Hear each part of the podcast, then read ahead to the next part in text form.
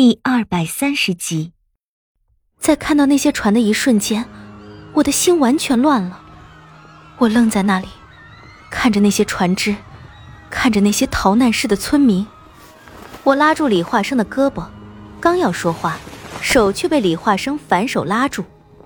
他看着我的眼睛，我感觉不到他握住我的手颤抖的样子，也感觉不到他试图藏起来的害怕和恐惧。后悔跟我到了这东环山吗？他看着我的眼睛，深邃的眼眸中却生出一丝异样的笑意，那样的平静和深邃，似乎只要一掉进他的眼眸中，就永远也爬不起来了。你后悔将我带到这里了吗？他微微一笑，松开我的手去拿清明。生死都不悔。他空着的手揽住我的腰际。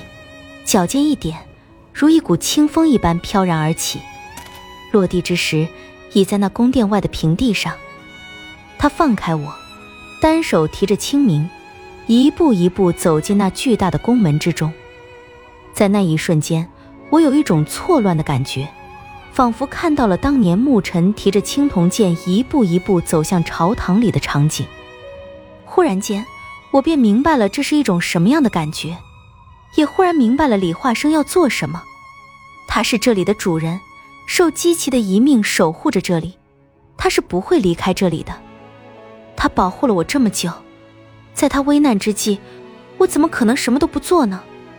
可是刚刚抬起的脚步却被一声低喝止住：“站在这里别动。”李化生的身影已经进入了宫门之中，阿郎此时从后面赶过来，站在我的身旁。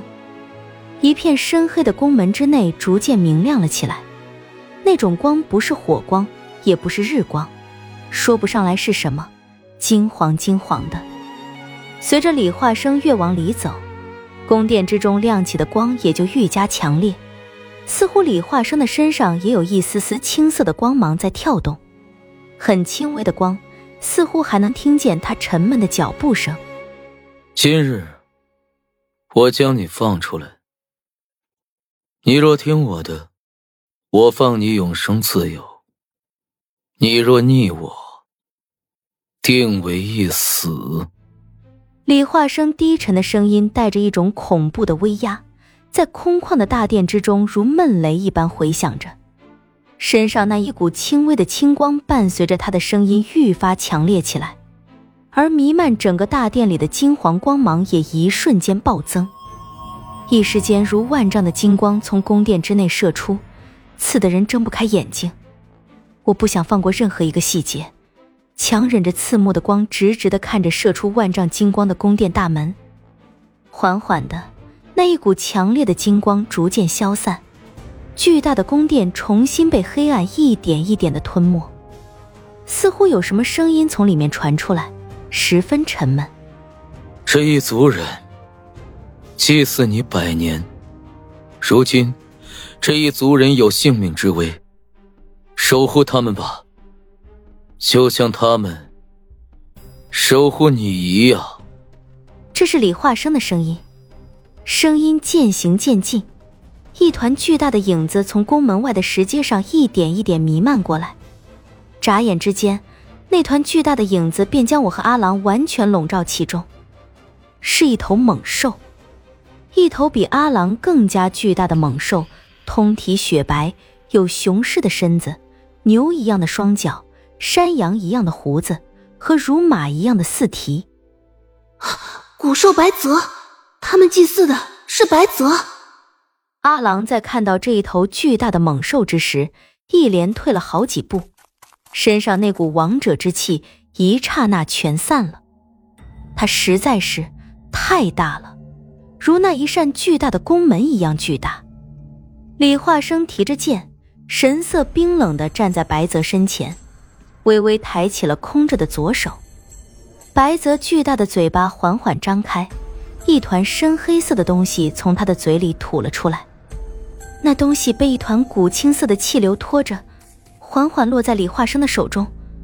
我定目一看，是一把没有剑身的剑柄。这是。魔剑的剑柄，很久之前，李化生就对我说过，魔剑被铸造他的铸剑师碎成了九节，以自身灵魂融入其中，成了魔剑的剑灵，并将魔剑封印起来，让城里的古兽守护，不让任何人染指。以目前的情况来看，魔剑的确是被碎成了九节不假。李化生自己的身上带着八片魔剑的碎片，但是在这八片魔剑碎片之中，只有剑身的碎片，剑柄却并没被李化生带在身上。哦，原来守护剑柄的并不是李化生，而是古兽白泽。那这白泽古兽，莫不是上一个不死人留在这里的？能够收服这样的远古异兽，除了不死人之外，我想不到普天之下还有什么样的大能者能有如此本事。李化生提着清明站在古兽白泽的身前，二者身形落差实在太大，但是他身后的白泽古兽对于自己身前站着的这个人，并没有表现出丝毫敌意与不敬。虽然比不上阿郎温顺，但也站得毕恭毕敬。似乎只要李化生一声令下，他就会不折不扣的执行。姬姓一族祭祀着古兽白泽，白泽守护着魔剑剑柄，并看护这一族人。难道这就是登环山的秘密吗？站在白泽身前的李化生，自然而然的散发出一股王者之气，这是借白泽之势所散发出来的。